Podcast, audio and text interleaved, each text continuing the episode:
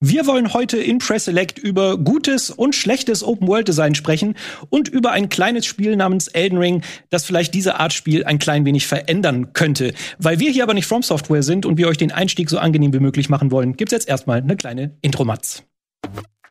Das Jahr ist noch vergleichsweise jung und trotzdem scheint es schon von einem Thema bestimmt. Elden Ring.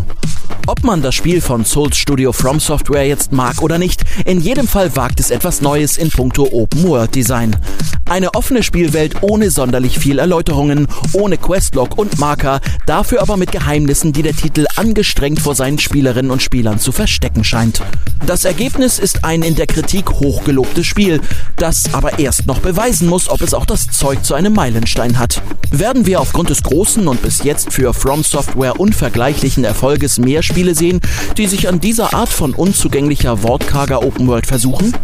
Oder ist das nur ein kleines Aufbäumen, ehe wir wieder Questmarkern zur nächsten riesigen Standard Open World folgen? Diese und weitere Fragen gilt es heute in Press Select zu klären.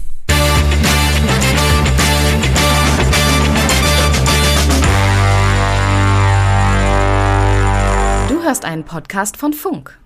Ja, ein Thema, auf das ich mich ganz besonders freue, nicht nur, weil ich Open-World-Spiele meist sehr diskutabel finde, es kommt aus Open-World-Spiel an, äh, aber auch, weil mich Elden Ring noch immer fest in seinem Griff hat, aber auch, weil wir heute wieder ganz tolle Gäste da haben, mit denen wir über dieses Thema diskutieren können. Und ihr kennt es, jetzt kommt die übliche kleine Vorstellungsrunde und ich fange einfach mal hier im Studio an. Hallo, David. Hein. Schön, dass Guten Tag. Bist. Hallo, schön, dass ich hier sein darf. Nochmal kurz äh, ein, zwei Worte zu dir. Du bist äh, früher auf jeden Fall mehr als, als Videospielredakteur unterwegs gewesen, unter anderem bei golem.de. Du warst auch äh, leitender Videoredakteur bei Giga. Du, du guckst schon Fragen. Golem war nicht, aber äh, What? nee, Gamona hießen die. Ah, oh Gott, ja, ein anderes G. Ja, siehst du. Hätte ich hätte ich mal abgelesen. Alles gut, alles gut. Äh, man kennt dich aber auch äh, von 1080 Nerdscope, mit dem wir hier bei Game 2 äh, eine Cross-Promo hatten. Mhm, das genau. äh, Funk-Gaming-Format, das mittlerweile eingestellt wurde. Ähm, mittlerweile äh, kennt man dich vor allen Dingen auch von deinem eigenen YouTube-Channel Behind, wo du ja immer Filmkritiken veröffentlichst und wo jetzt Stand zu dieser Aufzeichnung noch nicht erschienen ist, aber dann erschienen sein wird bei der Ausstrahlung, ein Video zu Elden Ring. Genau, ja, ich habe äh, vor ein paar Jahren schon mal was gemacht zu Open Worlds tatsächlich. Ähm, da da habe ich dann quasi gesagt, dass es mir immer zu viel ist, was Open Worlds machen, dass es nur noch eine Arbeit ausartet mhm. und dass ich irgendwie das Gefühl habe, dass ich an Stunden Content vorbeireiten muss, wenn ich nicht den Verstand verlieren möchte. Mhm. Und äh, als ich jetzt Elden Ring gespielt habe, habe ich wieder gemerkt, dass es eben nicht so sein muss. Bei Breath of the Wild hatte ich das zum letzten Mal, bei Elden Ring jetzt wieder. Und äh, deswegen war es mir ein Anliegen, das nochmal zu unterstreichen. Ich fand es gerade sehr schön bei der Matz, als, äh, da, als es geheißen hat, ähm, die machen was ganz Neues das ist ja nicht so ganz richtig, weil äh, die, aber auch Breath of the Wild haben sich ja irgendwo äh, bei den ganz alten Open-World-Spielen mal be bedient, aber vielleicht kommen wir noch dazu. genau, da sind auf jeden Fall Punkte drin, die auch diskutabel sind in dieser Matz. Äh, ich würde einfach mal weitermachen bei der kleinen Vorstellungsrunde und zwar bei Elena Schulz. Elena ist seit äh, 2016 als Redakteurin im Gaming-Bereich äh, tätig. Unter anderem warst du. 2015. 2015 noch ein Fakt, den ich falsch. Äh, ich, soll, ich, sollte das, ich sollte lieber die Zahlen lassen und die Namen von irgendwelchen Webseiten. Äh, du warst aber unter anderem bei Wise und Play Nation tätig. Toi, toi, toi, dass das richtig ist. Als Freiberuflerin, ja, das ist richtig. ich schwitze jetzt wirklich bei jedem Fakt. Oh Gott. Äh, du warst zuletzt aber bei äh, der GameStar auf jeden Fall als, als Redakteurin tätig und hast da ja auch den Test zu Elden Ring geschrieben. Das ist auch richtig. Ich lasse jetzt jeden Fakt abnicken. Genau, da war ich auch ganze sieben Jahre lang tatsächlich, also parallel alles quasi. So, okay. der GameStar hat lange mein Herz gehört. Sehr gut. Aber du hast äh, ganz frisch einen neuen Job und zwar seit äh, März 2022, also wirklich sehr, sehr frisch, ja. bist du Communications Managerin bei Mimimi, die äh, man unter anderem ja für Desperados 3 und Shadow Tactics kennt. Dann herzlichen Glückwunsch zum neuen Job und schön, dass du Dankeschön. aber in deine alte Rolle jetzt nochmal zurückfällst und mit uns heute als äh, Redakteurin sozusagen über Elden Ring reden magst. Ja, ich komme nicht so richtig los irgendwie. Weder von Elden Ring noch davon, scheinbar. Sehr gut. Ja, ist doch eigentlich auch was Gutes, hoffe ich. Ja. So, und dann würde ich sagen, kommen wir dann noch mal äh, zu dem weiteren zugeschalteten Gast, und zwar Jörg Langer. Und zu dir auch gleich noch mal ein paar Worte vorweg. Du bist natürlich ein Urgestein des deutschen Spielejournalismus. Du bist Ich habe jetzt hier wieder ein Jahr. Ich, ich traue mich nicht, das auszusprechen. Aber du hast bei PC Player angefangen. Äh, du hast, äh, du warst Mitgründer bei der GameStar, ein Magazin, das man ja auch hier und da schon mal gehört hat.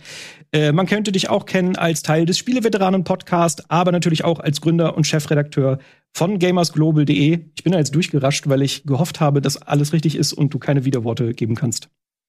Nee, und vor allem bin ich dir äußerst dankbar, dass du keine Jahreszahlen genannt hast, weil sonst würde ich mich so unsagbar alt fühlen. Nein, nein, das ist, das ist Erfahrung und du hast halt einfach äh, viele Dinge schon gemacht.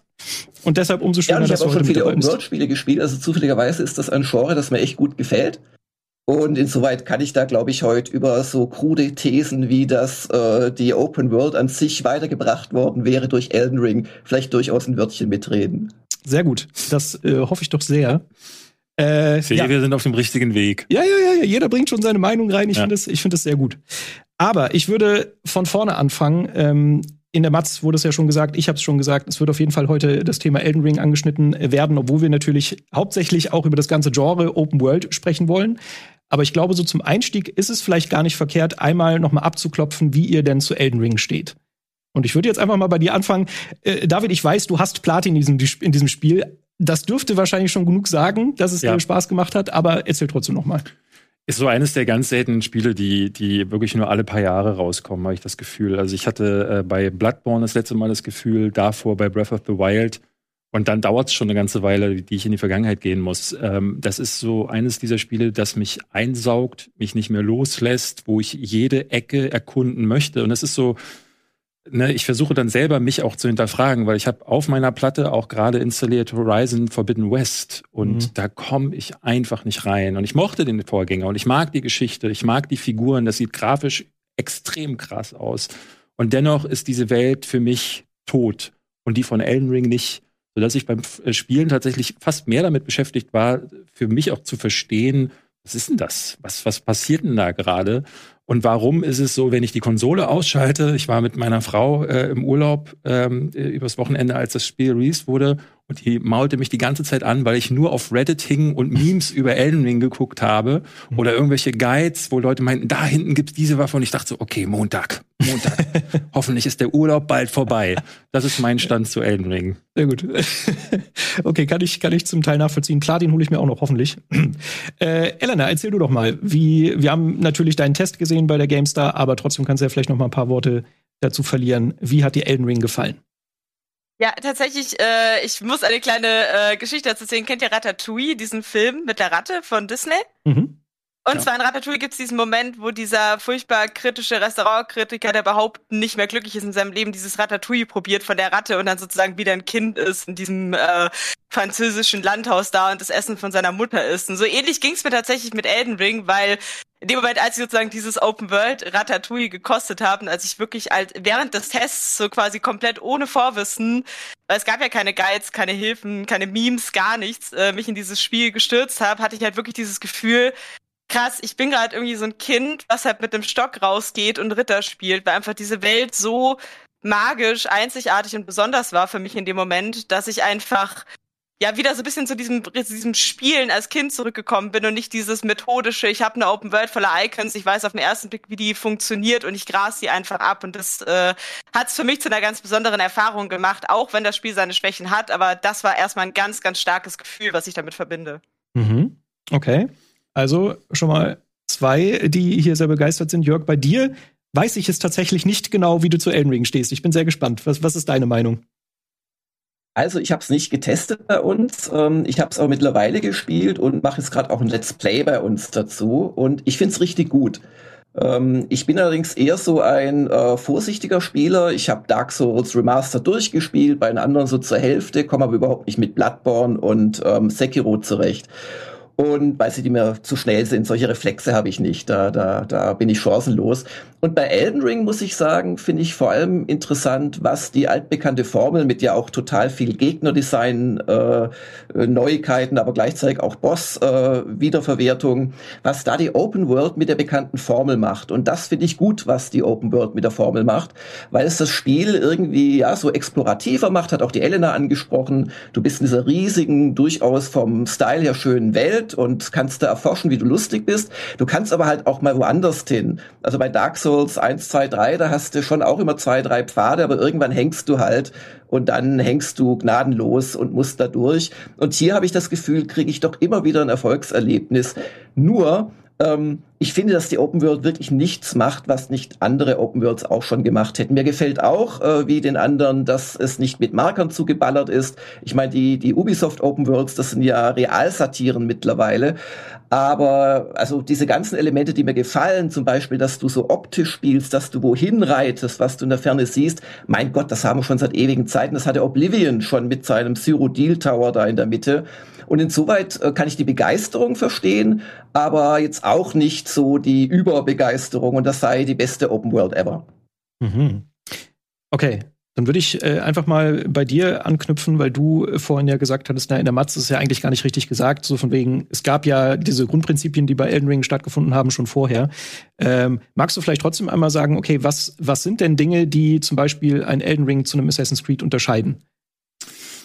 Mm, Jörg hatte gerade gesagt, dass so, dass, äh, dass die Ubisoft-Spiele so Realsatire sind. Ähm, vielleicht hat es bei Ubisoft angefangen, ich kann es gar nicht mehr zurückdatieren, aber mittlerweile macht es ja wirklich jeder. Also ich hatte bei Forbidden West jetzt zum Beispiel bei Horizon auch wieder das Gefühl, dass ich äh, überhaupt nicht mehr erkenne, was überhaupt los ist. Und ne, also du hast diese Crafting-Pflanzen, ähm, die da überall sind, da ist so ein riesiges Icon drüber. Das heißt, ich kann wirklich an nichts vorbeilaufen. Und das ist ein, ein schöner kleiner, äh, äh, schönes kleines Beispiel für Elden Ring. Es gibt da keine Icons über Pflanzen. Die sind farblich aus der Welt, stehen die heraus. Kleine Pilze leuchten, die Pflanzen sind vielleicht ein bisschen herausgearbeitet, was, was es den Rotton angeht. Und um das zu er erreichen, musst du aber deine Welt so bauen. Das heißt, es muss ein gewisses Farbschema geben. Da muss sehr viel ins Design, muss sehr viel Gedanken hineingeflossen sein. Und das merkst du diesem Spiel an. Es ist eine wahnsinnig verschachtelte Welt. Ich bin überrascht, dass sie es hinbekommen haben, diesen, diesen Dark Souls Aufbau mit den Levels, die sich immer wieder auch erschließen durch Geheimgänge und dann kommst du, gehst du drei Meter nach links und dann kommst du plötzlich auf der anderen Seite an, wo du vorher schon mal warst mhm. und das funktioniert irgendwie immer noch. Ähm, was ich aber richtig stark finde, ist, ist ne, es gab, äh, ich, ihr habt es sicherlich alle mitbekommen, ähm, es gab dann auf Reddit so ein Ding, wo äh, dieser Screenshot geleakt ist, mhm. beziehungsweise jemand gepostet hat, so sieht die, diese Spielwelt aus, bei so könnte das aussehen bei Ubisoft. Und daraufhin gab es dann großes Gezanke auf Twitter zwischen Ubisoft-Mitarbeitern und den Leuten von Guerilla Games, äh, die gesagt haben, ja, die UI, das können die doch gar nicht. Und ähm, unsere Spiele wären auch mittlerweile ohne UI spielbar. Und das ist korrekt. Ne? Assassin's Creed hat das, Horizon hat das, diesen Exploration Mode heißt das Ding. Mhm. Aber wenn du den ausschaltest, hast du ja da immer noch eine wahnsinnig flache Welt. Wenn ich mich in Horizon umdrehe, habe ich da eine Steppe. Dann drehe ich mich in die andere Richtung, habe ich einen Berg, da habe ich eine Steppe. Und wenn ich drei Meter weiterlaufe, ist da wieder ein Berg und wieder eine Steppe.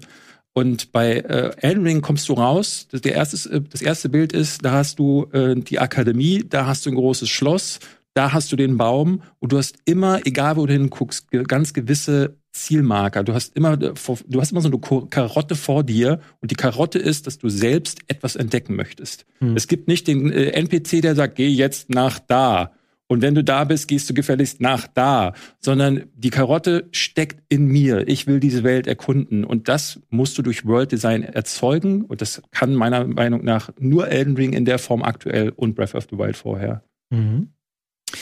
Das ist, glaube ich, ja generell auch so ein, so ein vielleicht ein bisschen diskutables Thema, was so die Benutzeroberfläche von Elden Ring angeht. Würdet ihr denn auch sagen, dass das so ein bisschen für den frischen Wind gesorgt hat, äh, dass da relativ viel ausgelassen wurde? Weiß nicht, ob äh, du, Elena, vielleicht dazu was sagen magst. Äh, ich kann dazu was sagen, ja. Also was ich halt bei Elden Ring ganz, ganz stark finde, das habe ich ja auch im Test herausgearbeitet, ist, dass es mir als Spieler ver vertraut. Weil es ist halt schon so, dass bei Ubisoft-Spielen die Entwickler sehr, sehr viel Angst haben, dass ich was verpasse oder was nicht verstehe. Deswegen gibt's all diese Icons, diese Hinweise, äh, die Quests und deswegen ist auch dieser Entdeckermodus oder Erkundungsmodus einfach was, was ich sozusagen optional auf eigene Gefahr dazu schalten muss, weil es eigentlich nicht dieser normale Standard ist, wie es halt gedacht ist, wie ich das Spiel erleben soll. Und bei Endwing ist es halt anders. Die Entwickler, die interessiert es halt erstmal nicht, ob ich was nicht verstehe oder was nicht verpasse, sondern es ist halt an mir, diese Welt zu erkunden und es herauszufinden, was es damit auf sich hat. Und das fand ich ganz, ganz stark.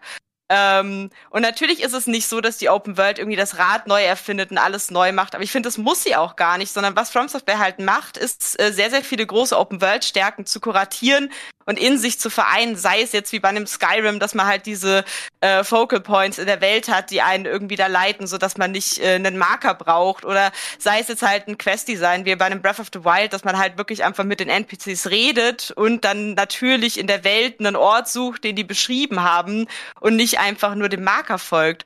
Und ich finde, das macht es halt besonders. Nicht, dass es irgendwie eine neue Art von Open World erfindet, sondern dass es das Thema Open World versteht und äh, selbst sozusagen dann aussieht, was Open World sich für Krankheiten äh, zugezogen haben in den letzten Jahren. Mhm. Jörg, du nickst, du, du stimmst zu. Da, da ist äh, ich, ich stimme sowohl dem David als auch der Elena weitgehend zu. Ähm, wird halt noch anfügen, das fantastische Ghost of Tsushima, das auch viele von den Stärken, die der David bei äh, Breath of the Wild sieht, meiner Meinung nach auch hat und gerade in der Spielerführung auch ganz fantastisch ist mit diesen Windböen, die dich irgendwo hinführen. Trotzdem hast du auch so eine Vertikalität in Ghost of Tsushima und hast eben auch dieses, ja, ich muss nicht überall an der Hand genommen werden. Und bei der Elena, klar, dieses, dieses betreute Spielen fehlt so ein bisschen, aber den Punkt würde ich hinterfragen.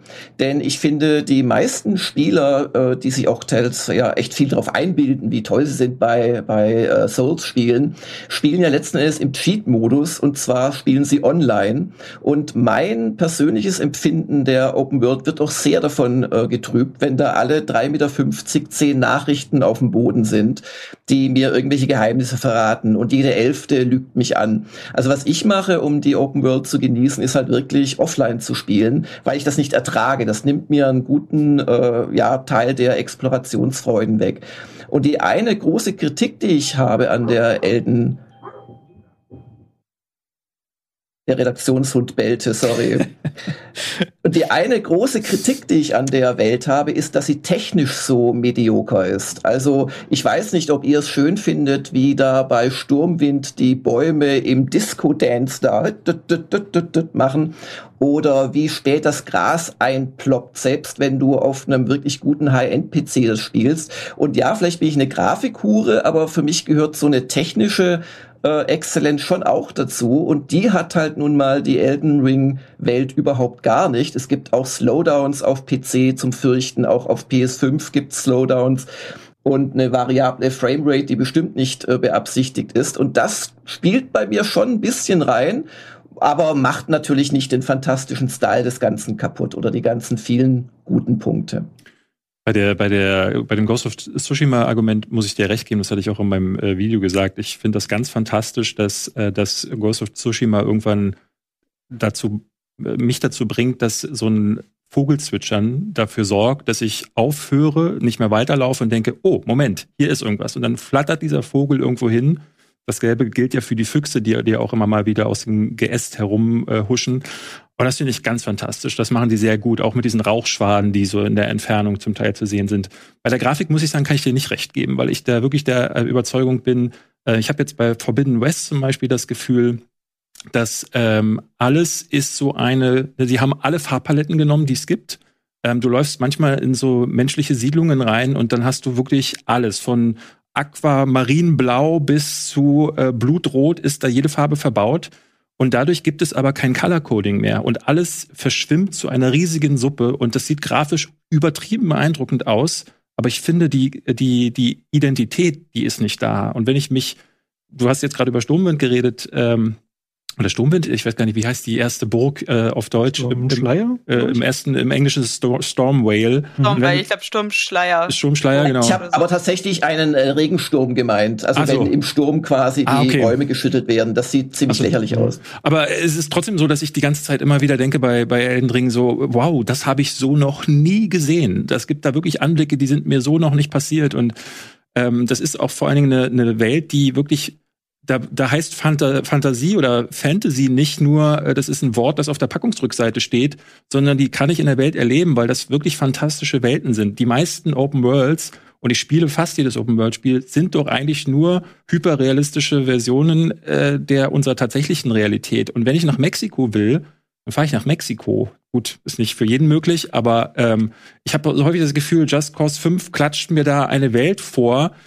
ähm, wo alles in Bäumen und Braun- und Grüntönen untergeht und ähm, in den seltensten Fällen hast du dann mal ein Fantasy-Spiel. Immortals äh, von, von äh, Ubisoft war mal so ein Spiel, was mir letztes, letztens noch unterkam. Aber auch das war nur so eine Grafikvariation von Breath of the Wild wieder. Deswegen bin ich dann froh, wenn ein Spiel mit so einer grafischen Identität wie, wie Elden Ring mal kommt. Mhm. Finde halt auch, also es gibt halt einen Unterschied zwischen Grafik und Design, weil in dem Fall ist halt schon, muss ich ja Jörg natürlich recht geben, klar, es hat technisch sehr starke Limitierungen, es holt da grafisch definitiv nicht alles raus, aber für mich ist halt das Design und die Atmosphäre über alles erhaben und das tröstet mich halt über diese technischen äh, sag ich mal, Schwächen weg, weil klar sehen diese Bäume bescheuert aus, wenn ich sie mir genauer anschaue, aber also sag ich mal, die Beleuchtung, die Gestaltung, das verleitet mich eher, meinen Blick aufs große Ganze zu lenken. Und ich sehe dann eher die Burg und ich sehe, wie äh, das Licht vom Erdbaum hinab auf die Wiesen fällt und so. Und dadurch fällt es mir leichter, diese Sachen zu verzeihen und zu übersehen. Und äh, das haben sie einfach sehr, sehr geschickt gemacht. Das ist einfach so schön gestaltet. Das macht From Software auch schon sehr lange. Auch Dark Souls und so weiter ist ja technisch nie so der Burner gewesen. Aber die Art, wie sie Orte und Gegner gestalten, tröstet einen immer sehr über die tatsächliche Grafikqualität hinweg, finde ich. Und äh, ja, vielleicht noch zu Ghost of Tsushima. Ich finde, da sieht man auch ganz schön, dass es nicht nur, also dass man nicht nur ein Design wie bei Breath of the Wild oder äh, Elden Ring braucht, um eine coole Open World zu machen, weil es ja im Vergleich trotz dieser Elemente eher ein klassischeres Open World Spiel ist. Und ich finde auch, dass, äh, glaube ich, bei Ubisoft und so, dass es halt zu kurz greift, zu sagen, ja, das ist ein blödes Open World Spiel, weil es halt Icons hat oder so, sondern das hängt auch ganz stark mit der inhaltlichen Qualität zusammen, mit der Art, wie eine Geschichte präsentiert ist, wie eine Welt präsentiert wird. Und weil ich glaube, wenn hinter diesen, ich meine, ein Witcher 3 ist auch ein super klassisches Open-World-Spiel, aber weil mich so besondere Geschichten hinter den Icons erwarten, ist es deutlich schlimmer, dass es irgendwelche Icons gibt und so weiter. Deswegen, ich glaube, dass man das nicht nur auf äh, irgendeine Formel reduzieren darf, dass viele moderne Open-World-Spiele ein Problem haben. Mhm. Was mich da jetzt mal interessieren würde, du hattest schon gesagt, dass du viele Open-World-Spiele spielst, äh, Jörg, du ja auch. Ähm, was erwartet ihr euch denn von einem Open-World-Spiel? Wenn ihr ein Open-World-Spiel einlegt, was ist das Versprechen, wo ihr sagt, okay, cool, diese Open-World erfüllt ihren Zweck, das macht mir Spaß? Hast du da eine Antwort drauf, Jörg? Letzten Endes geht's immer um die Immersion, finde ich. Also ich gehöre zu den Leuten, die total in der Open World von Cyberpunk 2077 versunken sind, wenn sie nicht gerade den Missionen gefolgt sind. Die hat mich einfach atmosphärisch total abgeholt und ähm, zwar schon direkt zu Release oder zur Testzeit damals. Das kann aber je nach Spiel unterschiedlich sein. Ich glaube, es gibt schon Open-World-Spiele und leider ist Ubisoft-Formel halt nicht nur so ein äh, dahergesagter Begriff. Die bauen halt schon ganz stark darauf, dass du das ähm, ja, Erkunden mit allen Sinnen einer Welt ersetzt durch das Abklappern von äh, Questmarkern.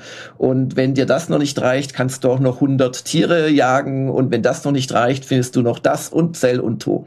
Und ähm, das ist jetzt persönlich eher nichts, was mich anspricht, aber ich glaube, so die Grundbedingung ist Immersion. Und bei Elden Ring klappt das sicherlich auch über die Stimmung, aber über den auch so rein Erkundungsdrang. Und bei einem Ghostwire Tokyo ist ja auch eine Open World, eine kleinere, wo man in 20 Stunden durch ist, funktioniert es halt auf ein bisschen einer anderen Ebene wiederum oder vielleicht auch nicht so toll in dem äh, konkreten Beispiel. Also es kommt ganz stark aufs Spiel drauf an. Also ich glaube jetzt nicht, dass es eine DIN-Norm für Open Worlds geben sollte. Mhm. Gibt's was, was du dir versprichst, wenn du ein Open-World-Spiel einlegst? Du sagst ja, du, du kritisierst ja Open-World-Spiele relativ stark, aber du spielst doch relativ viele davon. Ja, eigentlich fast, fast alle. Also ich freue mich, mein meist erwartetes Spiel des nächsten Halbjahres ist Lego Star Wars, äh, die Skywalker-Saga, das ja auch wieder so eine halbe Open-World haben wird. Und da weiß ich auch, dass ich im Grunde wirklich nur auf Steinchen einhaue für die nächsten Stunden. Manchmal ist es halt auch das, was ich brauche. Ne? Äh, das ist dann wie bei Diablo nach Loot äh, zu suchten, ist es bei Open Worlds äh, Fragezeichen abarbeiten. Dafür gibt es ja auch einen Markt. Ich will die auch nicht äh, äh durchverurteilen, weil zum Beispiel einen Horizon spiele ich wegen der Geschichte, nicht wegen der Open World. Einen Dying Light spiele ich zum Beispiel wegen des Bewegungsgefühls. Ne? Das kriege ich nirgendwo anders. Auch da fand ich die Open World, war mir dann letzten Endes zu groß, weil Ne, dieses Bewegungsgefühl trägt sich dann nicht über die ganze Spielzeit. Aber ähm, ne, diese Ubisoft-Spiele oder eigentlich generell die Open-World-Spiele, die würden ja nicht immer wieder so gebaut werden, wenn die sich nicht wie geschnitten Brot verkaufen würden. Sonst würde das keiner mehr so machen. Das heißt, es gibt da viele Leute, die wollen dann halt genau das. Das heißt nicht, Elden Ring ist der ultimative Weg und nur so hat es zu funktionieren. Ich persönlich wünsche mir mehr Spiele wie Breath of the Wild in Elden Ring, ähm, sage aber auch nicht nein, wenn es von all den anderen Spielen, also Ghost of Tsushima würde ich auf jeden Fall wieder mitnehmen, auch so ein neues Immortals oder ein neues Dying Light, sage ich nicht nein, da ist mir Diversität viel lieber, als zu sagen, so das ist der eine Weg, den es geben muss. Mhm. Elena, vielleicht von dir nochmal? Ich würde auch sagen, also es gibt da keine Pauschalantwort, was eine gute Open World jetzt wirklich machen muss, beziehungsweise ich fände es schade, wenn es nur noch eine Art von Open World gäbe, weil ich spiele auch, ich spiele auch Ubisoft Open World sehr, sehr gerne. Also ich spiele wirklich auch, glaube ich, fast alle Open World Spiele und versuche, also ich entdecke halt auch in jedem Open World Spiel dann eben was, was halt für mich diese Welt dann wieder interessant macht oder sei es dann eben, dass es die Story ist und die Welt ist halt mehr so eine Kulisse. Aber ich finde auch, also am stärksten ist halt eine Open World, wenn sie für sich selbst spricht, wenn sie für sich selbst, selbst existiert und wenn sie nicht nur ein Laufweg zwischen Quests ist. Also wenn ich halt wirklich das Gefühl habe, ich kann in dieser Open World abschweifen, kann halt was entdecken. Und zum Beispiel in Cyberpunk ist ja nicht so interaktiv wie andere Open Worlds. Das wurde ja auch viel kritisiert, dass es halt nicht wie in GTA oder Skyrim ist, dass du mit sehr vielen Dingen interagieren kannst. Aber dafür hast du halt diese extrem dichte Atmosphäre und du hast halt auch Geschichten am Wegesrand. Du hast NPCs, denen du lauschen kannst. Dadurch kriegst du dann wieder mehr über die Lore mit, über die Welt, über die Geschichte. Und das kann auch gut funktionieren. Und das Spiel hat ja trotzdem Icons und ist relativ geradlinig oder man kann es ja geradlinig spielen. Und das ist für mich nicht zwangsläufig schlechter als ein Elden Ring. Aber was ein Elden Ring gemacht hat, was halt so besonders ist, ist eben, dass es sich voll und ganz auf diese Open World eingelassen hat und gesagt hat, wenn wir eine Open World machen, dann ist die unser Star. Und ich finde, das ist ihnen halt wirklich gelungen. Mhm. Was ich interessant finde, was sowohl du, Elena, als auch du, äh, David, äh, ihr gesagt habt, ist, dass ihr stellenweise Open Worlds auch wegen den Stories spielt. Und das war bei mir zumindest so, ein, so eine äh, Entdeckung, die ich gemacht habe, sowohl bei Breath of the Wild als auch bei ähm, Elden Ring, dass ich gemerkt habe, okay, ich finde es ziemlich schwer, eine kohärente Geschichte in der Open World zu erzählen, weil es halt ja immer so viel Ablenkungsmanöver gibt, ne? Von Sidequests zu irgendwelchen Ruinen, die ich erkunden kann. Ähm, würdet ihr mich da korrigieren und sagen, naja, nee, das eignet sich aber schon in der Open World. Warum, warum zum Beispiel hm, The Witcher 3 ist jetzt ein fieses Beispiel, nicht in, in einem linearen Spiel erzählt? Warum, warum brauchst du die, die Open World?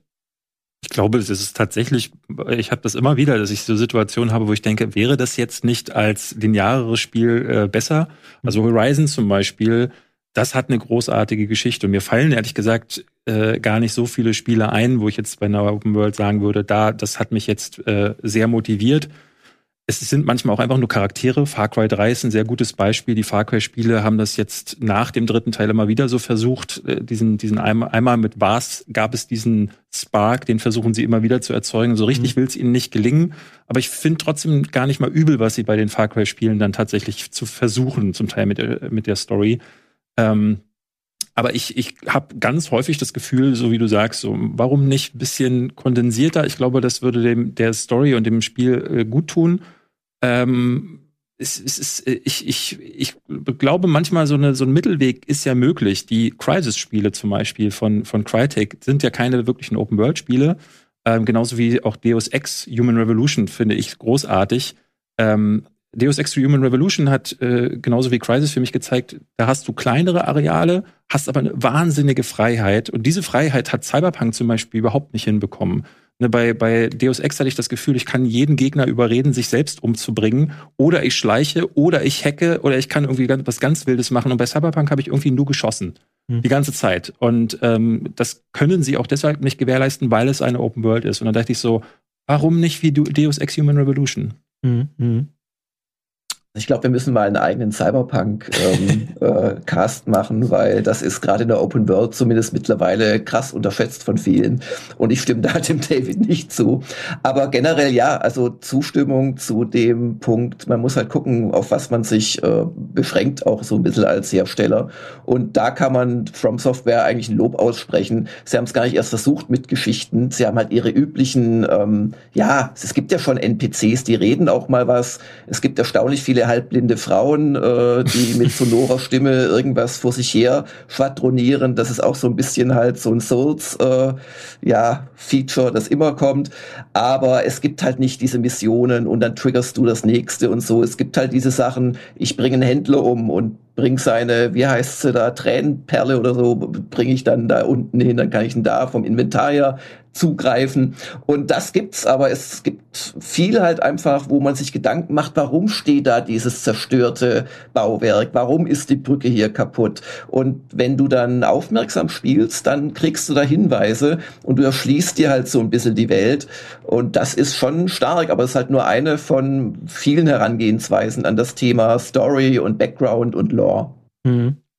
Und äh, Story in der Open World ist ein ganz, ganz spannendes Thema, weil ja oft äh, das sehr kollidiert mit der Art, wie Geschichten normalerweise erzählt werden, weil ein Plot hat ja oft eine gewisse Dringlichkeit und das wird ja spielen wie äh, einem Fallout 4 oder einem Witcher 3 bis ins Verhängnis, wenn man dann halt seine Ziehtochter sucht oder sein viertes Baby und man geht aber irgendwie dann pokern und baut ein Lager und 100 Stunden später äh, kümmert man sich dann mal was anderes. Und es ist natürlich irgendwo ein Immersionsbruch, dass man sich denkt, okay, Geralt musste wirklich drei Gwent-Turniere spielen, während Ciri um ihr Leben kämpft oder was läuft eigentlich bei dir eigentlich falsch? Horizon hat es tatsächlich ganz clever gemacht, weil Aloy ja so ein Seeker ist, also jemand, der quasi ausgesendet wird und halt andere Völker sozusagen kennenlernen muss und um Unterstützung bitten und herausfinden muss, was es mit dieser Maschinenkrankheit auf sich hat. Und dementsprechend ist sie ja in relativ ähnlichen Positionen wie wir. Sie muss alles erkunden, sie muss mit den Leuten reden und sie kennt das alles noch nicht, weil sie ja im Exil mehr oder weniger aufgewachsen ist. Das heißt, das haben die Entwickler sehr, sehr clever verknüpft, dass Spieler und Spielfiguren in der gleichen Situation sind. Und Elden Ring arbeitet halt viel mehr eben, was Jörg ja auch schon sehr schön gesagt hat, mit diesem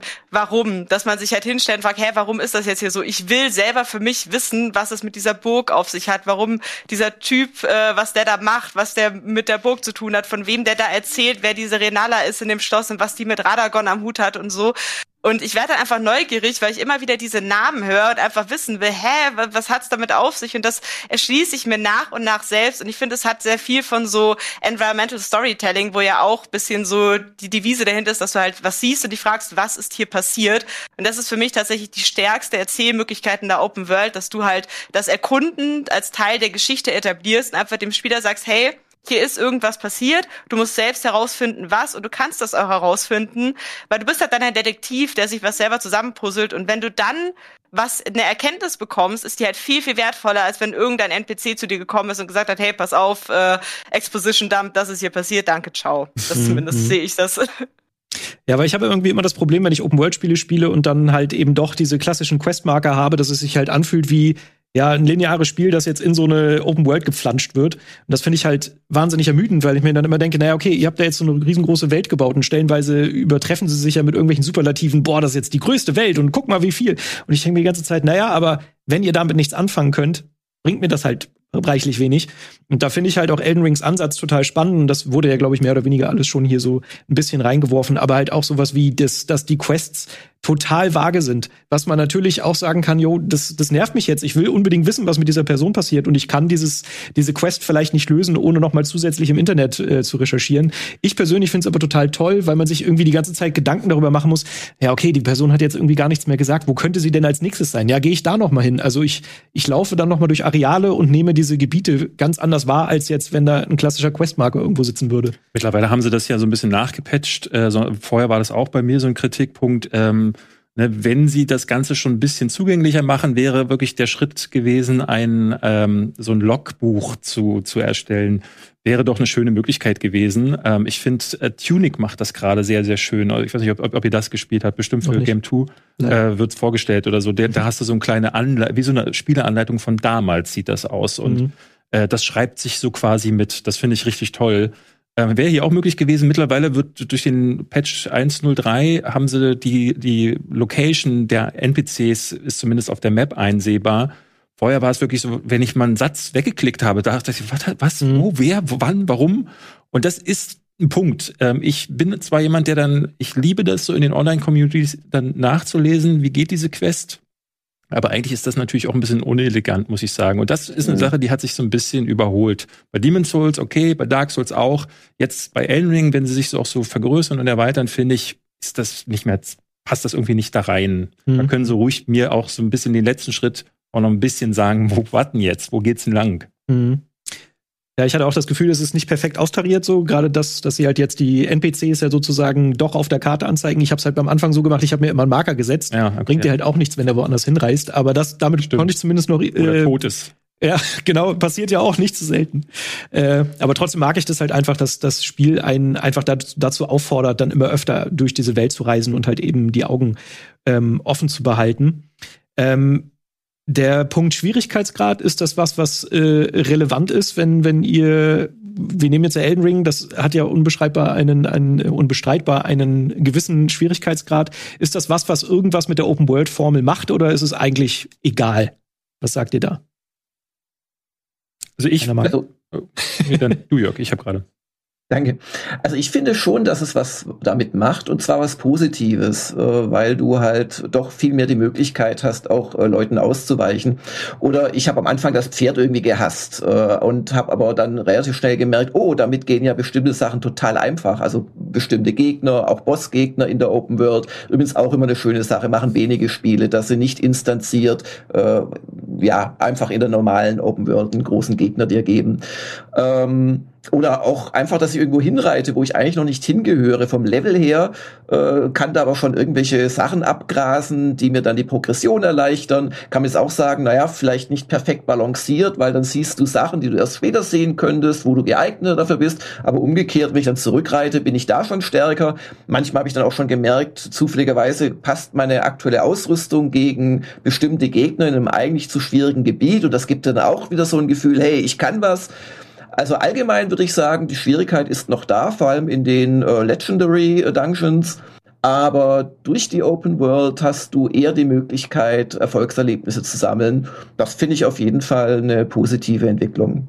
Mhm. Ich finde die Schwierigkeit gerade im Vergleich zu anderen Open World Spielen sehr, sehr interessant und wichtig und auch cool, weil, also mein Kritikpunkt an vielen Spielen, wie jetzt so ein Far Cry 6, was ich zum Beispiel auch getestet hat, war halt, ja, es gibt diese Vielfalt an Waffen, du kannst schleichen, du kannst kämpfen, du kannst alles machen, aber letztlich ist halt alles irrelevant, weil dieses Spiel so einfach ist, dass im Prinzip du überhaupt dich nicht anstrengen musst und dass du auch eigentlich auf diese ganze, dieses Arsenal überhaupt nicht zurückgreifen musst, weil es ist ja eh alles valide und alles okay und du, eigentlich egal welche Strategie du benutzt, du kommst eh immer durch, weil du sollst ja nicht gebremst werden vom Spiel.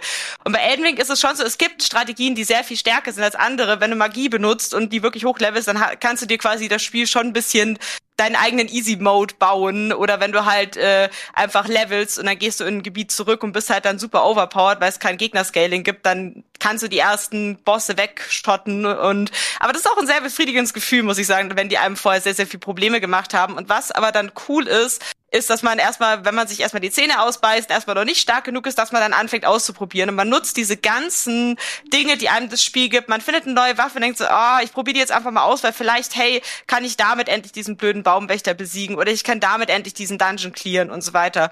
Und man hat dann noch diese Kriegsasche, was ja wie so Waffenmods ist. Man tüftelt wirklich am Bild die ganze Zeit, um zu schauen, okay, ich habe gerade noch nicht den Level, um diesen Gegner einfach wegzuhauen. Ich brauche jetzt den Skill und ich brauche dabei eine Hilfe noch, damit ich mich nicht nur auf mein Können verlassen muss. Und allein schon, dass man dann zum Beispiel relativ schnell schon relativ leicht respecken kann und so, dass man das einfach nutzen kann, um wirklich dieses ganze Arsenal an Waffen, an Fähigkeiten, an Methoden äh, zu nutzen, um diese Bosse zu töten. Das finde ich total cool im Vergleich zu anderen Open Worlds, die mir dieses, diese ganzen Sachen geben, aber die letztlich einfach irrelevant sind, weil das überhaupt nicht der Anspruch ist des Spiels, dass ich die wirklich benutzen muss, um weiterzukommen. Das ist ein ganz, ganz wichtiger Punkt. Also ich finde, da greifen zwei Sachen ineinander, weil es gab ja vorher diese Diskussion, ähm, das, ne, das sei zu schwer, warum gibt es nicht mehr Schwierigkeitsgrade? Und Elena sagt das schon ganz richtig, die, diese Schwierigkeitsgrade gibt es. Es sind nur keine Regler im Menü, wo man nach darstellt. Bei, äh, bei Horizon Forbidden West kann ich den Schaden, den ich austeile, den ich einstecke, das kann ich alles wirklich separat voneinander ähm, einstellen. Und bei Elden Ring gibt's das halt nicht. Hier bin ich dazu gezwungen, mir meinen eigenen Schwierigkeitsgrad zu bauen. Und es gibt die Leute, die sagen, ich spiele was wie Jörg ohne Zeichen von Spielern äh, äh, offline. Das heißt, du kannst auch niemanden beschwören. Das wäre eine Möglichkeit, es einfacher zu machen. Du kannst Beschwörungen finden. Und da kommen wir zu dem anderen Punkt der für mich so diesen diese, diese, dieses Suchtgefühl auch und dieses Entdeckergefühl auch nochmal wahnsinnig unterstützt, weil Elden Ring es dir echt nicht leicht macht, musst du eigene Strategien finden. Und das heißt, äh, du kannst einen neuen Zauberspruch finden, du kannst eine neue Ash of War finden, du kannst einen neuen Beschwörungszauber finden oder sonstige Items. Und während ich in einem Assassin's Creed loslaufe und sehe ein Fragezeichen und dann finde ich da irgendwie eine Truhe, meistens steht sie schon am Wegesrand. Das heißt, ich werde für etwas belohnt, was ich überhaupt nicht machen musste. Dadurch fühlt sich gar nicht wie Belohnung an. Und dann finde ich da eine Waffe drin, die gibt mir plus elf Schaden.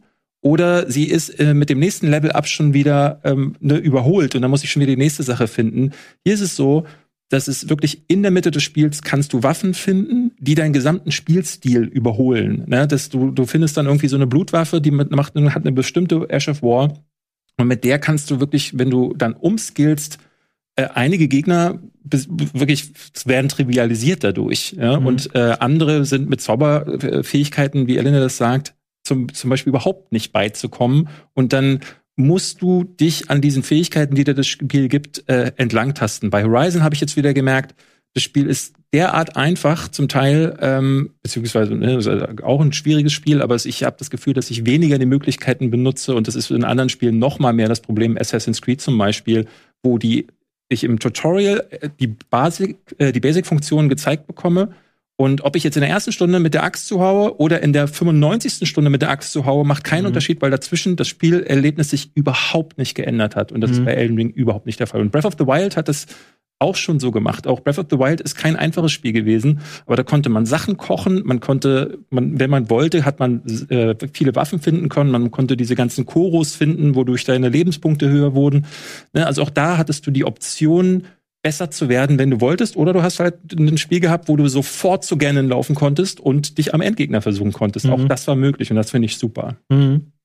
Ja, was ich bei, bei Elden Ring immer so ein bisschen schade finde, äh, man merkt ja, dass es äh, einsteigerfreundlicher ist, glaube ich, von den Souls-Spielen somit das einsteigerfreundlichste. Trotzdem denke ich so, die hätten nur minimal beim Anfang vielleicht ein bisschen mehr Einführung äh, dem, dem Spiel verpassen müssen.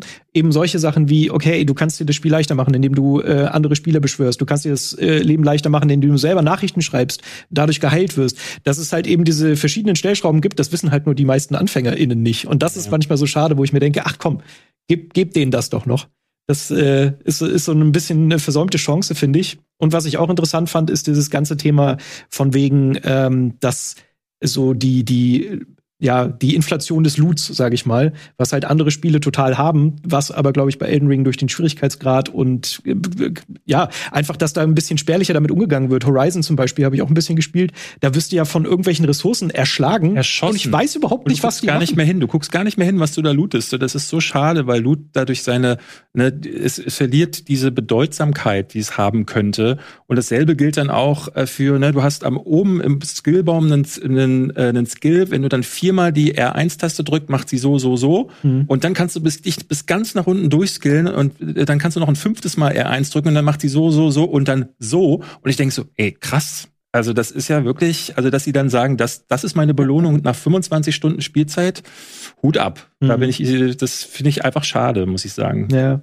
ist da auch immer so ein bisschen interessant, weil die, die Kernmechanik der Souls-Spiele ist ja relativ simpel. Also ja. Da, da ist ja gar nicht so viel. Du hast halt deinen leichten, deinen schweren Schlag, du kannst Ausweichrolle. Die machen das, was Ultima vor 20 Jahren auch schon gemacht hat. Also da wären wir wieder bei dem Thema, ja. ja.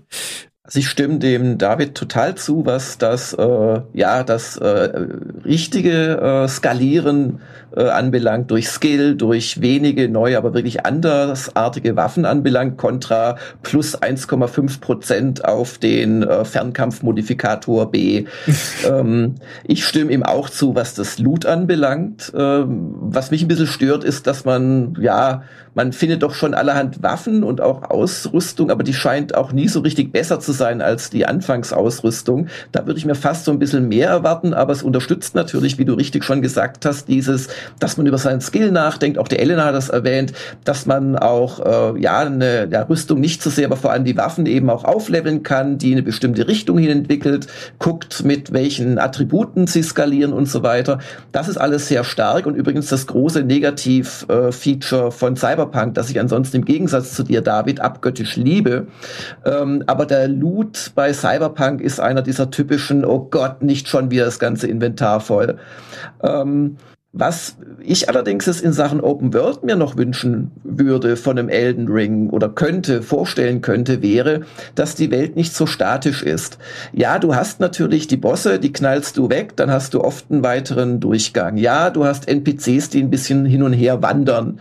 Ähm, aber was du halt nicht hast, und jetzt nenne ich mal wieder Ghost of Tsushima, du hast halt nicht so diese weltverändernden Ereignisse so sehr, ähm, wo ich jetzt den Akt 1 abschließe und dann öffnet sich mir ein ganz neues äh, Spiel letzten Endes. Oder ich habe eine klare Progression auf einmal da drin. Das fehlt halt so ein bisschen, was natürlich auch an der Grundmechanik liegt, dass du immer wieder rastest, alles resettest und so weiter. Muss auch nicht unbedingt sein, aber ich könnte mir schon auch so einen Souls-Teil vorstellen, ja, wo ich noch mehr in der eigentlichen Spielwelt auch rein optisch äh, bewirke. Hm. Das finde ich interessant. Ich würde gerne wissen, wie weit du bist, Jörg. Weil es gibt vielleicht. Ich bin noch nicht. Ja, ja, es, ich bin noch nicht so weit. Ich habe es mhm. so 30 Stunden gespielt. Gut, okay, ein bisschen was, aber weil es, äh, das, was du angesprochen hast, existiert in dem das Spiel. Das wird passieren, dann sei bitte, bitte, bitte, bitte ruhig. ja. Bitte. Ich, muss, ich, muss sagen, ich habe das nicht gehört, aber ich nehme die Kritik zurück, prophylaktisch. Sehr gut. Ich will nur ganz kurz sagen, Cyberpunk, ich gebe dir da vollkommen recht. Das ist eine Welt, äh, wie bei Elden Ring, aus der wollte ich nicht raus. Hauptsächlich der Charaktere wegen. Muss ganz ehrlich sagen, ich habe mich selten äh, so verliebt in, in Figuren in Videospielen, die können halt einfach schreiben wie Sau. Also das kriegen die, das kann keiner so gut wie die. Und ich ähm, muss sagen, das ist eins der wenigen Spiele, wo ich das Gefühl habe, ähm, da ist dieses Chaos in der Welt auch tatsächlich äh, ne, gehört für mich dazu. Wenn ich mich in Cyberpunk umgucke, weiß ich auch nie, wo ich bin, weil alles irgendwie äh, nach, nach Neon aussieht. Aber ich denke jedes Mal so, egal wo ich bin, es ist so schön und äh, da gebe ich dir vollkommen recht. Also ich will das, die Open World will ich überhaupt nicht kritisieren an, an Cyberpunk. Hm. Okay. Eine Sache, äh, die, die ich jetzt noch am Zettel habe, über die ich gerne sprechen wollen würde, was mir aufgefallen ist und was auch für mich so ein Kritikpunkt ist an Elden Ring, den ich nicht wegstreiten, kann, äh, ist so ein bisschen das Balancing. Ich ähm, habe immer so ein bisschen das Problem bei Open-World-Spielen, die einen Rollenspiel-Einschlag äh, haben, dass man sich da ja eben das Spiel leichter machen kann. Man kann woanders hin, das ist total super im Falle von Elden Ring, weil natürlich für äh, EinsteigerInnen das viel leichter ist, dann halt woanders hinzugehen, wieder zurückzukommen zu einem Boss, den ich nicht geschafft habe. Das ist im Grunde super, aber gerade wenn man mit Spielen wie Bloodborne oder einem Dark Souls äh, das jetzt vergleicht, wo ich wirklich so das Gefühl habe, okay, ich bin genau auf dem richtigen Level, so wie sich das die EntwicklerInnen gewünscht haben und habe den Grad an Herausforderungen. Und das geht mir jetzt gerade bei Elden Ring, desto weiter ich komme, so ein bisschen abhanden, weil ich mir wahrscheinlich unwahrscheinlich viel Zeit lasse. Ich habe ja schon gesagt, 120 Stunden und erst den vierten äh, Dungeon erledigt. Das, ich bin sehr langsam, ich weiß. Aber dadurch wird's halt mittlerweile so trivial, dass ich halt eben doch mich da durchschnetzel und mir denke, oh, ja, schade. Ähm, ist das was, funktionieren Rollenspielelemente in der Open World oder ist das was, was vielleicht auch wieder nicht so gut ähm, funktioniert? Also wir haben ja auch sowas wie ein Assassin's Creed, wo dann ähm, skaliert wird, wo, wo man Gegner hat, das die sich halt automatisch anpassen. Wäre ich auch dabei, weil schrecklich. genau, das entwertet wieder so ein bisschen den Loot. Habt ihr dazu Gedanken? Ich würde sagen, es gibt halt auch wieder keine Pauschallösung, weil natürlich man kann Gegner-Scaling machen, aber ich finde halt bei Assassin's Creed ist dann wirklich das Problem, dass ich mich halt nie stark fühle, weil ich halt immer besser, also gerade bei Odyssey war das ja ganz stark, ich habe immer bessere Waffen bekommen, ich wurde immer stärker, aber dadurch, dass meine Gegner sich immer angepasst haben, wurde ich halt eigentlich nie stärker, weil ich immer das gleiche Gefühl hatte. Ich habe immer gleich viele Schläge gebraucht, ich habe nie einen einfach wegassassinieren können und so. Und das hat mich schon belastet, weil ich mir dachte, ja, irgendwie ist es halt schade, dass sich diese mächtige göttliche Klinge überhaupt nicht so anfühlt. Und äh, klar, Elden Ring wird, weil ich habe mir auch sehr, sehr viel Zeit gelassen, weil ich bin für den Test unglaublich durchgerusht und danach bin ich zurück in die Open World und habe mir einfach für alles Zeit gelassen. Und das heißt, inzwischen bin ich auch für alles overlevelt, was ich jetzt noch nachhole, was ich einfach aus Zeitgründen nicht geschafft habe vorher. Aber es ist andererseits auch eben sehr befriedigend, jetzt zurückzugehen und dann halt Gegner, die einen wirklich äh, fertig gemacht haben, dann halt so wieder die dann fertig zu machen. Und klar, es ist blöd, es gibt jetzt natürlich auch diesen Kometenzauber, den man dann später freischalten kann, der dann quasi Bosse one-shottet. Äh, wenn man im Koop spielt, weiß man, wenn ein Magierkollege vorbeikommt, dann kann man nur noch, also ich hatte es einmal, dass ich quasi Koop gespielt habe und da kam ein Magier und hat halt den Boss gewone-shottet und alles, was ich noch machen konnte, war mich zu verbeugen. Danke, danke für die Hilfe. ähm, das macht natürlich ein Stück weit das Erlebnis Erlebnis kaputt. Und da muss man sich vielleicht auch ein bisschen selber ja, zügeln und seine eigenen Herausforderungen setzen. Also Endwing ist auch da, glaube ich, ein Spiel, was man sich selber so zusammenbastelt, dass es halt einem das gibt, was man will. Wenn man jetzt sagt, ich möchte es eigentlich gerne leichter haben, dann hol dir Koop-Kollegen, dann äh, lies die Nachrichten, dann hol dir diesen Overpower-Zauber und äh, schieß alles weg und dann werde glücklich.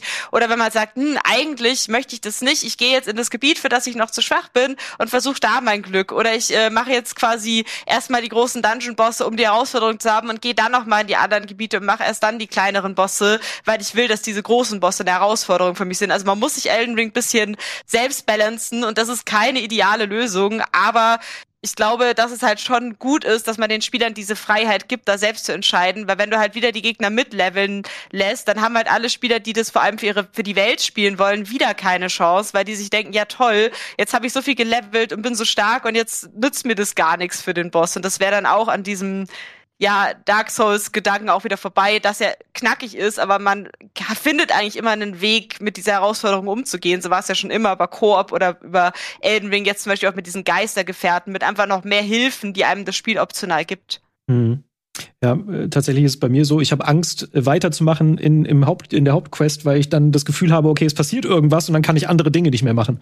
Also ich habe angefangen und dann war ich so, ah nee, scheiße, das kann ich nicht machen. Ich bin dann doch wieder alles abgeritten und habe alles durchsucht und ja, es ist wahrscheinlich mir geschuldet. Ich finde auch da. Das ist aber tatsächlich mir passiert. Das ist nur ganz kurz noch als Hinweis. Ich habe äh, sehr, sehr viele NPC-Quests dadurch nicht machen können, weil ich wegen dem Test zu weit gespielt habe. Ab einem gewissen Punkt sind dann NPCs weg, woanders und so. Deswegen, das ist natürlich auch wieder ein Risiko. Ja. Ich finde aber, ne, auch das ist so, äh, Elden Ring gibt dir genügend Challenges, die weit über äh, die Stärke der Monster hinausgeht. Also ich gerade, äh, da bist du noch nicht, äh, mhm. so wie ich das rausgehört habe. Äh, es gibt im späteren Verlauf Gebiete, auch geheime Gebiete noch. Ähm, da gibt es, also die, da, egal wie hochgelevelt du bist, du wirst einfach verschluckt. Und da musst du durch durchbeißen. Und äh, diese Challenges gibt es noch. Ich habe auch von Freunden gehört, ähm, die äh, gesagt haben, sie sind erst in den Süden geritten und sind dann äh, äh, nach Stormvale und dann war, war das halt zu trivial und dann waren sie traurig und das ist vielleicht so ein Punkt, da könnte das Spiel ähm, dir noch genauer Anleitung geben. Das tun sie eigentlich. Sie, sie, die NPCs sagen sowas, aber NPCs sagen ja auch so, na, wie geht's dir? Heute ist ein schlechter Tag, reite mal nach links. Ja. Und das ist dann aber auch schon gewesen, musste das eben selbst äh, aus den verklausulierten Nachrichten herausziehen. Äh, und dann kommt man schon irgendwie drauf, aber das Spiel macht ja auch was. Die schicken dich ja durch so eine Tra Trap erstmal in so ein ganz mhm entferntes Gebü Gebiet, wo du gar nicht zu sein hast. Und das verwirrt natürlich auch, ähm, aber da siehst du schon sehr deutlich, uh, hier, da sind auch noch andere Schwierigkeitsgrade, die auf mich zukommen. Mhm. Ja gut, dann freue ich mich darauf, von irgendeinem Gebiet verschluckt zu werden. ähm, ich würde ich würd mal jetzt vielleicht zum, zum Abschluss äh, mal so, eine, so einen kleinen Ausblick auf das Genre generell äh, machen. Was glaubt ihr denn? Wird denn sowas wie jetzt ein Breath of the Wild, was ja jetzt auch schon ein bisschen hinter uns äh, liegt, aber auch ein Elden Ring expliziten Einfluss auf das Open-World-Genre haben? Wird sich da was verändern oder wird es weiter Ausnahmen geben, aber das meiste wird eher klassische Open World, wie wir es kennen, sein? Jörg, hast du da ein Gefühl? Also ich glaube, dass sich die, ähm, sage ich mal, Open Worlds zum Mitdenken nicht komplett durchsetzen werden. Also Breath of the Wild oder, oder Elden Ring ähm, jetzt ist Elden Ring natürlich ein wahnsinnig verkauftes äh, Spiel und äh, man kann eigentlich nicht mehr von irgendeinem Geheimtipp reden oder die ganzen Elitisten, die sich dran ergötzen, wie toll sie sind, äh, dank Wikipedia und Co., die müssen sich auch langsam fragen, naja, sie spielen ein Massenprodukt, aber trotz des Erfolges glaube ich nicht, dass das äh, der Mainstream ist, der neue. Ich fürchte leider, dass wir durch Handyspiele, durch die Machart vieler AAA-Spiele einfach so drauf gepolt sind auf dieses Abhaken von Mini-Erfolgs Erlebnissen. Und das kriegst du halt über Questmarker und über Mini-Quests. Und hier hast du was toll gemacht. Und hier darfst du noch nach zehn gejagten Fällen eine neue Munitionstasche basteln, dass das einfach nicht mehr rauszukriegen ist. Äh, wo ich es mir wünschen würde, wie auch bei Midleveln. Also mitlevelnde Welten sind Müll. Also da kann das Spiel noch so gut sein, es wird dadurch etwas schlechter gemacht. Insoweit würde ich sagen, nee, aber es ist jetzt eine schöne äh, Open World da, die ein paar Sachen vielleicht anders macht und die erfolgreich ist und das wird es weitergeben, aber ich glaube jetzt nicht, dass jedes Spiel jetzt versuchen wird, ähm, wie, wie Elden Ring zu sein oder Breath of the Wild ist ja schon noch mal anders, weil es viel mehr auch Physik hat. Elden Ring hat ja bis auf lächerlich auf dem Boden rumkullernde äh, Totenschädel eigentlich nicht wirklich Physik. Oder diese Kugeln von diesen komischen Monstern, die da auseinanderfallen, diese, ja, ist ja auch geil. Und ähm, das ist zum Beispiel ein Punkt, der mir bei Breath so viel Spaß macht, dieses Rumexperimentieren. Ja, es nervt unsagbar, wenn du von einem Berg runterkullerst, weil deine Endurance nicht gereicht hat oder wenn du vergessen hast, deine Rüstung abzulegen in einem Gewicht bitter, aber solche Sachen machen Spaß und dass du mit Kettenreaktionen arbeiten kannst, das ist ja auch ein bisschen das, was bei Just Cause für die Faszination sorgt. Und ich könnte mir zum Beispiel vorstellen, dass das so ein Branch gibt, der mehr in diese Physik und Selbsterkunden-Ecke geht und der Mainstream wird weiter Questmarker abhaken, da bin ich ganz sicher. Mhm. Wie sieht's äh, beim Rest aus, Elena? Würdest du dir wünschen, dass es mehr Breath of the Wilds und Elden Rings geben äh, würde fortan?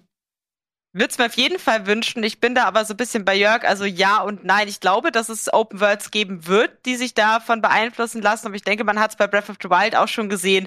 Und Breath of the Wild hat nicht verändert, wie Ubisoft-Spiele gemacht werden. Es fängt jetzt so ein bisschen an, also ich meine, das ist ja ein bisschen wie so ein Dampfer. Also es dauert sehr lange, bis dann diese, dieser Ubisoft-Dampfer quasi in eine andere Richtung geht. Und äh, bei Valhalla versuchen sie bisschen Elemente einzubauen, dass man sagt, man hat halt nicht mehr diese klassischen Quests, man hat so Man hat irgendwelche Sachen, die man finden muss und irgendwelche Schlüssel und so.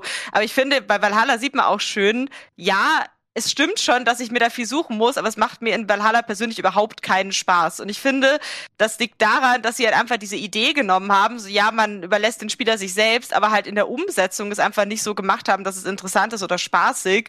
Und äh, das ist zum Beispiel bei mir auch bei Phoenix Rising Punkt. Ja, das ist ein cooles Open-World-Spiel, aber ich finde, es wirkt halt wie so ein Freizeitpark, der versucht, Breath of the Wild light zu sein, das aber nicht richtig hinbekommt, obwohl es wirklich seine Momente hat und wirklich coole Sachen drin hat. Aber das ist so ein bisschen meine Angst, dass Open-World-Spiele sich einen Elden Ring nehmen und sich denken, aha, unser Spiel muss einfach nur schwer sein und dann machen sie irgendwie ein schweres Assassin's Creed mit Icons und verstehen überhaupt nicht, was eigentlich das Faszinierende an der Open Welt von Elden Ring ist. Eben für mich dieses Kindheitsentdecken, Erlebgefühl, dieses sich fallen lassen in der Welt. Und das ist so ein bisschen meine Sorge, dass das Material gar nicht so richtig verstanden wird oder nur dann Facetten davon genommen, sie, ja, okay, wir haben jetzt unser HUD auch weggemacht, deswegen ist unser Spiel jetzt auch gut. Und äh, das dann einfach zu kurz greift, weil es überhaupt nicht eben die Essenz, wie diese Physikspielereien bei einem Breath of the Wild oder eben diese diese Faszination dieses äh, sich selbst zusammenbauen des Weges in der Open World bei einem Elden Ring das halt gar nicht richtig erfasst. So. Mhm. Glaubst du, dass ich ich bin da bei den beiden. Also äh, 12 Millionen verkaufte Exemplare werden nicht äh, ungesehen bleiben in dieser Branche, aber ich habe die Befürchtung, dass sich eben genau das Falsche mitgenommen wird. Eben wie dieser Exploration Mode, den es ja schon gibt, dass äh, einige Entwickler sagen werden, oh, wir machen das HUD jetzt weg oder äh, guck mal, Schwierigkeitsgrad ist cool. Ähm, es, es geht halt darum, dass die, die Welt dann halt immer noch nicht darauf ausgelegt ist. Ne? Also dieser, das, das, was Assassin's Creed Valhalla da probiert hat, habe ich so gar nicht verstanden. Statt jetzt einem Fragezeichen ist da jetzt ein gelber oder ein blauer Punkt, hinter dem wartet aber genau dieselbe Beschäftigungstherapie, die ich vorher schon hatte. Und was mir bei Horizon oder bei Valhalla immer wieder passiert, ist, dass ich endlos suche.